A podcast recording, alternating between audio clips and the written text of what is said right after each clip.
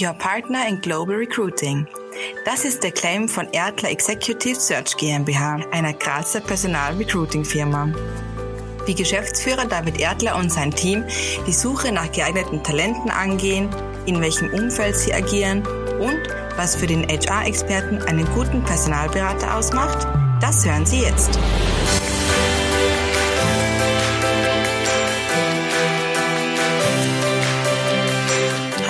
Herzlich willkommen in der Business Lounge Salzburg. Heute mit einer Folge zum Thema Personalgewinnung. Wir freuen uns sehr, heute David Erdler, der Mann, der 30.000 Follower auf LinkedIn hat, bei uns begrüßen zu dürfen. Er ist Geschäftsführer von Erdler Executive Search, einer international agierenden Personalrecruiting-Firma. Hallo und herzlich willkommen bei uns. Ja, hallo, danke für die Einladung und liebe Grüße aus Graz.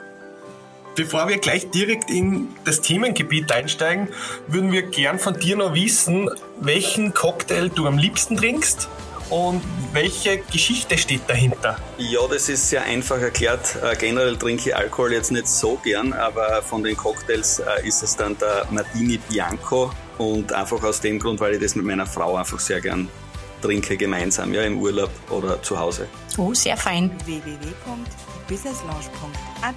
Wir haben schon zu Beginn kurz angesprochen, du bist Geschäftsführer von einer Personalberatungsfirma mit Sitz in Graz. Und damit wir da ein bisschen einen Einblick kriegen in dein Daily Business, für welche Firmen oder auch Branchen suchst du Personal und welche Jobpositionen gehören da dazu? Ja, also wir haben eben Personalberatung von Graz aus sozusagen in die ganze Welt exportiert. Das heißt, uh, unser Ziel ist es eigentlich, dass wir deutschsprachige Unternehmen aus uh, Österreich, Deutschland und der Schweiz mit Masse dabei unterstützen in ihren Internationalisierungsbestrebungen. Das heißt, wir suchen wirklich in Gesamteuropa, in den USA und in Asien, haben da auch Partner vor Ort sitzen. Die sind alle deutschsprachig, also wir, wir suchen nur Partner, die ja wirklich aus diesem Dachraum kommen und vor Ort sozusagen leben, beziehungsweise Deutsch gut können. Und von den Profilen, die wir suchen, ist unser Ansatz, dass wir gern dem Kunden so oft wie möglich bei seinen Needs helfen wollen. Das heißt, wir suchen nicht nur Executives, also CFO, CEO, Operationsleiter etc., also Leute, die wirklich in der Geschäftsführung oder eins drunter sind, sondern wir wollen eigentlich auch den äh, Kunden dann dabei helfen, wenn sie ihre schwierig zu besetzenden IT-Positionen, R&D-Positionen oder diese klassischen Sales Manager überall auf der Welt besetzen. Von den Branchen her ist es so, ähm, wir haben zwar natürlich mit gewissen Branchen gestartet, also ich selber war ja früher Offizier beim Militär, das heißt wir haben sowohl Defense-Firmen als auch von den Unternehmen, für die ich früher tätig war, im Bereich Lichtarchitektur, Design, Möbel. Äh, das sind so Schwerpunkte. Wir arbeiten aber sehr viel in der metallverarbeitenden Industrie, Automatisierungstechnik, Autozulieferung.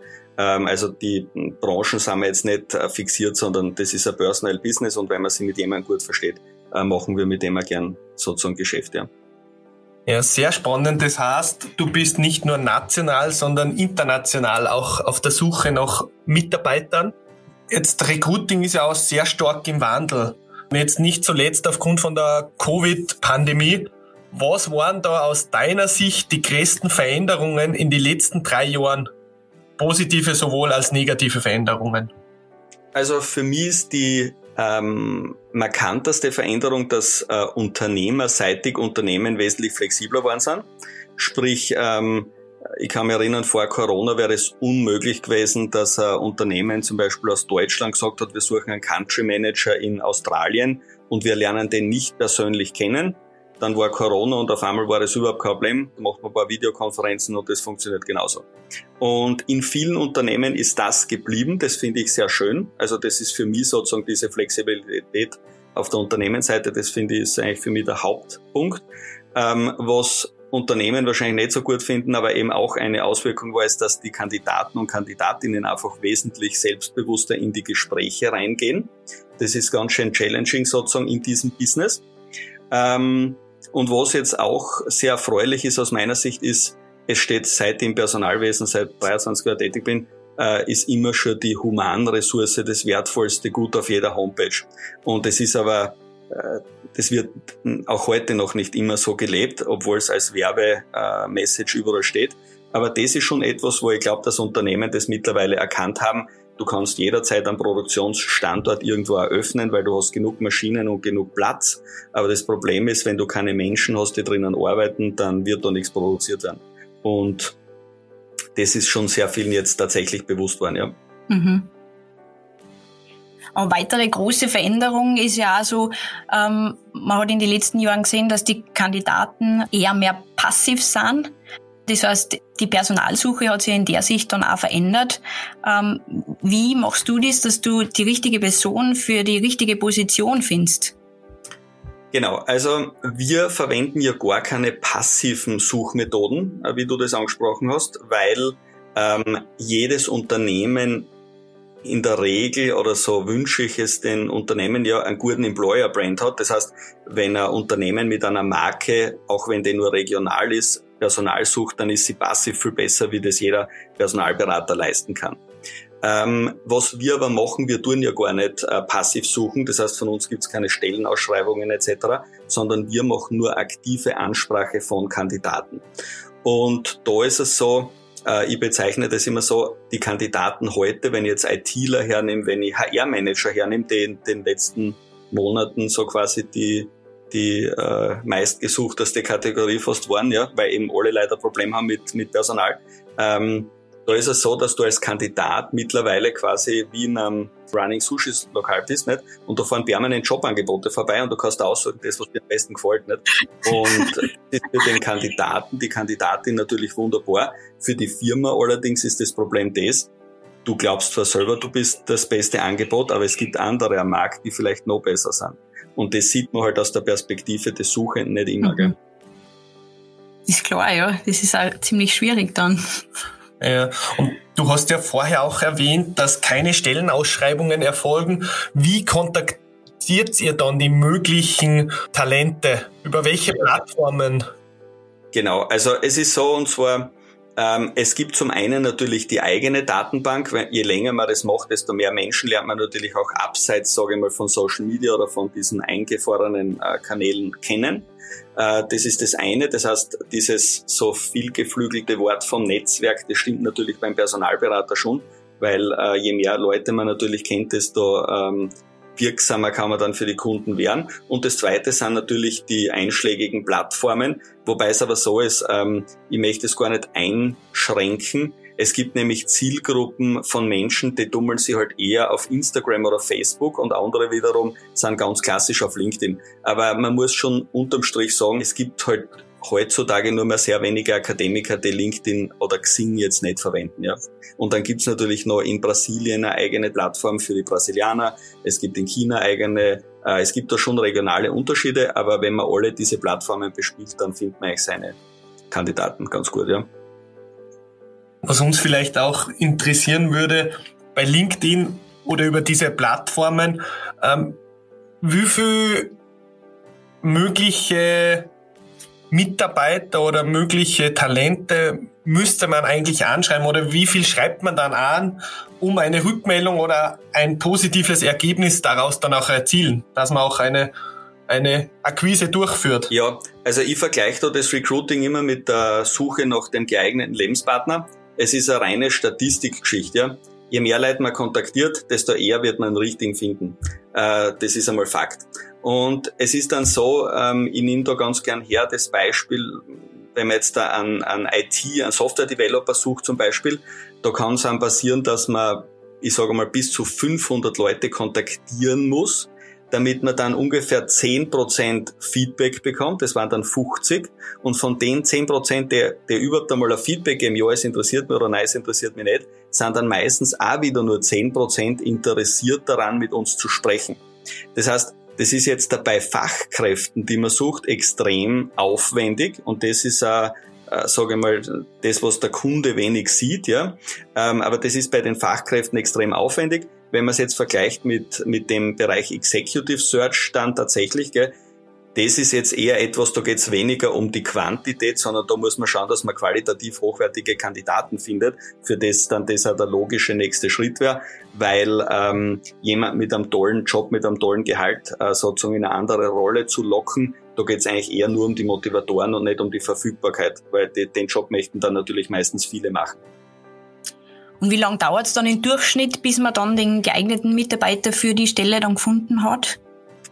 Ähm, also das ist natürlich klarerweise unterschiedlich, nachdem es da um Menschen geht, die Kündigungsfristen haben, die vielleicht noch in Projekten stecken, die auch ihrem Arbeitgeber, ihrem aktuellen loyal gegenüber sein möchten, auch wenn sie wechseln. Wir haben sozusagen bei uns intern so den Standard, dass wir sagen, wenn wir einen Auftrag bekommen, dann möchten wir spätestens 14 Tage nach der Beauftragung quasi Kandidaten präsentieren, dem Kunden. Und das ist sozusagen diese interessante Odyssee des Personalberaters, gell, weil wir liefern zwar nach 14 Tagen die Kandidaten an das Unternehmen, aber dann ist es natürlich total unterschiedlich, ob die Firma schnell arbeitet oder langsam.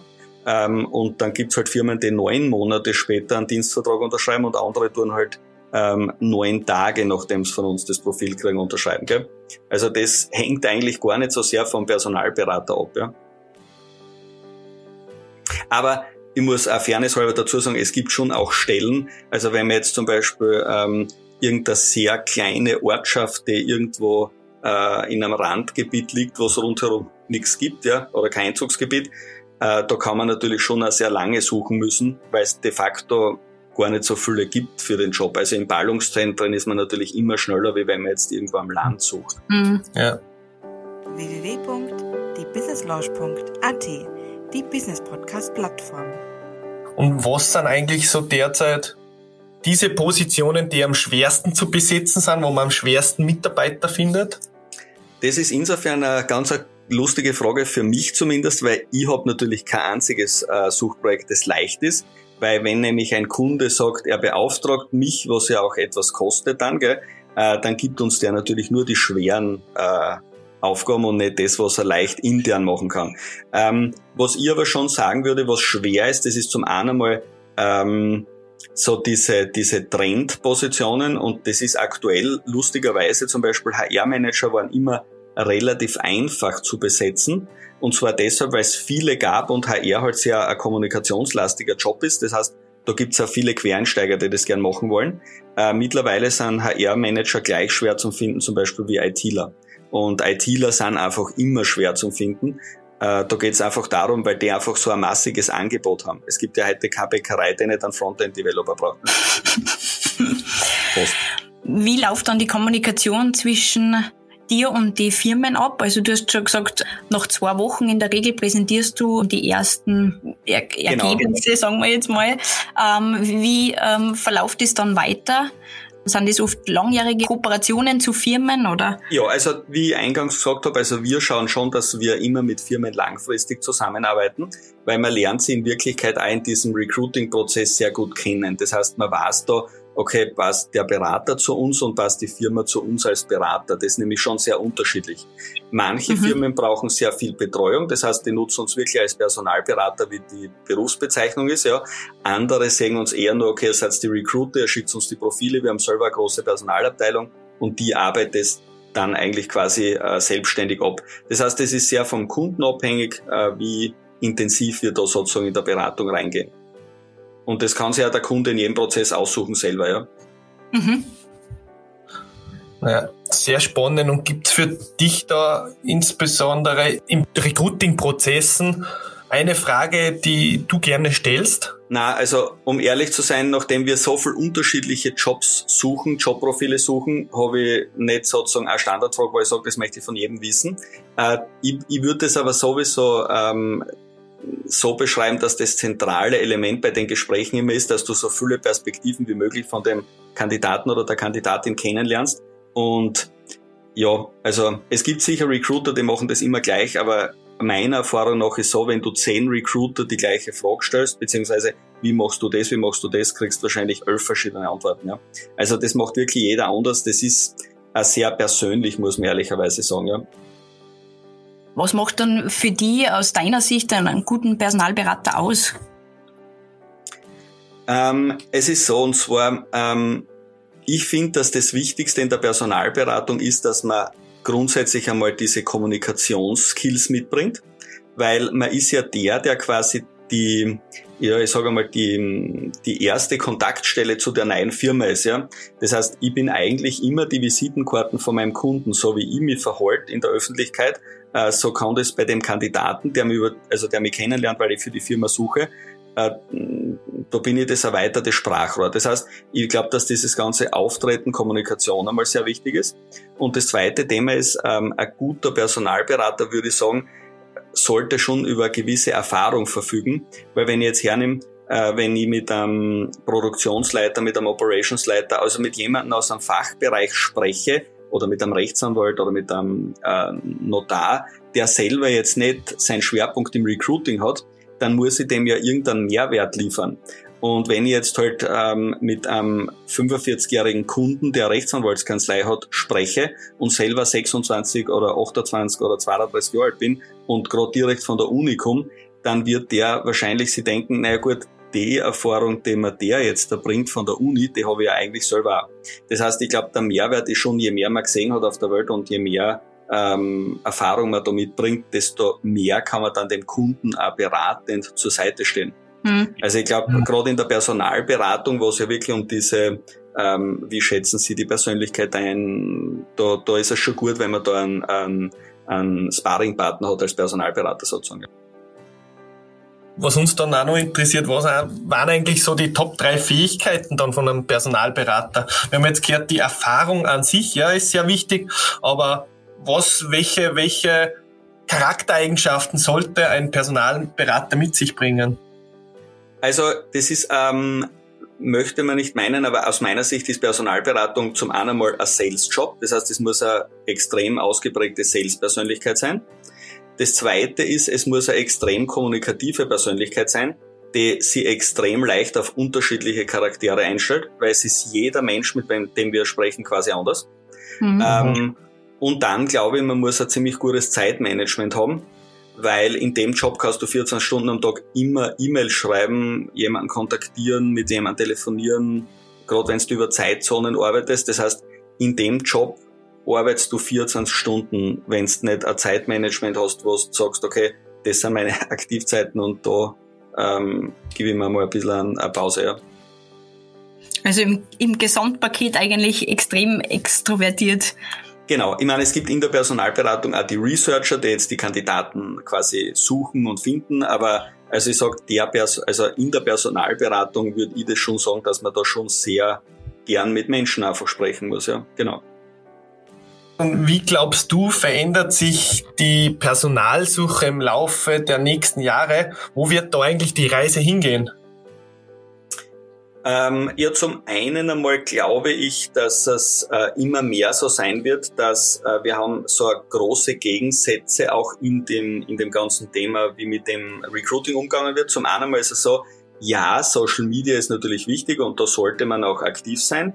Aber man kennt es natürlich, es gibt viele Menschen, die sich ganz bewusst abwenden von dieser ganzen äh, sozusagen Seelenstriptease und auf allen Plattformen und ganzen Tag sind wir noch online. Und da ist es dann natürlich schon so, wenn du als Personalberater auch dieses vorher angesprochene Netzwerk hast, also Menschen persönlich kennst, hast du eben Zugang sowohl zu dieser aktiven Gruppe auf Social Media, aber auch zu der großen passiven Gruppe, die sich dort nicht beteiligt. Das heißt, ähm, ich glaube, dass es in Zukunft schon wieder wichtiger werden wird, diese ähm, Live-Treffen und, und dieses, diesen persönlichen Austausch zu haben, ähm, weil eben wir so total über, überfrachtet sind jetzt mit Social Media, Online, Videokonferenz, äh, permanente Verfügbarkeit. Also ich glaube, das, das, das Analoge quasi, das wird wieder eine gewisse Wichtigkeit bekommen. Ähm, und ich glaube, dass eben äh, die Unternehmen weiter äh, schauen müssen, dass sie ehrlich kommunizieren, nämlich auch ansprechend den Kandidaten gegenüber, was ist nicht super, weil de facto jeder Kandidat fängt dann irgendwann bei der Firma an und sieht dann, wie ist die Realität. Und wenn die Realität nicht so ist, wie man es vorher beschrieben hat, dann ist man den oder die Mitarbeiterin gleich schnell wieder los, wie sie gekommen ist, äh, weil die haben sowieso permanent Angebote. Mhm. Aber merkt man vielleicht auch schon ein bisschen einen Unterschied von den Generationen her, also Generation Y, Generation Z? Also das ist eine Frage, ähm, wo ich immer so sage, ähm, ich, ich, finde, ähm, ich finde, dass man das mit den Generationen überhaupt nicht, also wir merken ja alle, egal ob wir uns mit HR beschäftigen oder nicht, dass, dass es einen Wandel gibt und eine Veränderung in der Gesellschaft und bei, bei den Leuten, was ist ja wichtig. Aber in Wirklichkeit ist es so, ähm, in jeder Generation gibt es welche, die das so lieber haben und die das so lieber haben. Also es mag doch schon sein, dass sich das Gesamt etwas verändert, aber ich lerne von jeder Generation super fleißige Leute kennen. In jeder Generation gibt's Leute, die einfach auch nur interessiert sind an der Work-Life-Balance. Äh, das heißt, ich glaube, das, das kann man so überhaupt nicht äh, an einer Generation festmachen, sondern das liegt schon sehr viel, äh, was habe ich im Umfeld mitbekommen und, und ja, genau. www.diebusinesslaunch.at Abschließend noch, was glaubst du oder was kannst du Kandidaten mitgeben, dass in weiterer Folge ein besserer Match zwischen Bewerber, Kandidaten und Unternehmen erfolgt? Also ich glaube, eine der ganz wichtigen Funktionen vom Personalberater ist, dass äh, der nicht professionelle Lebenslaufschreiber, der ja immer der Kandidat oder die Kandidatin ist, dass man den zum einen mal ein bisschen berät, ähm, sozusagen, was man von seiner Personality ein bisschen in den Vordergrund stellen kann, beziehungsweise was man unbedingt vorstellen sollte, weil wenn man jemanden am Lebenslauf sieht und in der Realität kennenlernt, sind da zwei Unterschiede. Und dasselbe quasi auf der Kundenseite, dass man den Kunden jetzt schon ähm, ein bisschen dazu anleitet, dass der nicht nur die Top-CVs einlädt, sondern dass der ein bisschen hinter die Kulissen schaut, was, was verbirgt sich hinter den Menschen, den kennenlernt, dem er Chance gibt, weil da lernt man einfach irrsinnig tolle Leute kennen, äh, die jetzt vielleicht nicht das klassische Berufsbild haben und aber perfekt dorthin passen. Nur als Beispiel, wenn in den 80er Jahren beide Eltern bei der Post waren und die Kinder ja super möchten natürlich auch zur Post, gell, heißt das nicht, dass das Kind automatisch der beste Postmitarbeiter äh, gewesen wäre oder ist, gell, sondern der hat halt mhm. einfach nichts anderes gesehen und hat das geschätzt, das Umfeld und hat das gemacht, nicht? Aber vielleicht wäre er ein viel besserer Lokführer bei der ÖBB zum Beispiel gewesen. Uh, nur das ist das Tolle an der heutigen Zeit. Du hast alle Informationen, du kannst da alles anschauen und das wäre überhaupt so der, der Tipp, dass man da ein bisschen schaut, ob man überhaupt im richtigen Job drinnen ist. Ja. Also offen sein für, für Neues. Genau. Sehr gut. Ja, vielen, vielen Dank für diese tollen Einblicke in dein tägliches Arbeiten. Sehr, sehr spannender Bereich. Genau, also vielen Dank. Also auch die Aussage natürlich, ähm, das Humankapital ist das wertvollste Gut eines Unternehmens. Das ist meines Erachtens so eine Hauptaussage auch aus dem heutigen ähm, Gespräch. Definitiv. Und vielen Dank für den Podcast. Perfekt. Ich sage vielen Dank für eure Zeit gell? und alles Gute. Dankeschön. Eine weitere Folge zum Schwerpunktthema Employer Branding wird schon bald veröffentlicht. Business Launch Salzburg ist der Business Podcast von Mur Salzburg. Hören Sie rein in weitere spannende Themen für Unternehmerinnen und Unternehmer auf www.diebusinesslaunch.at.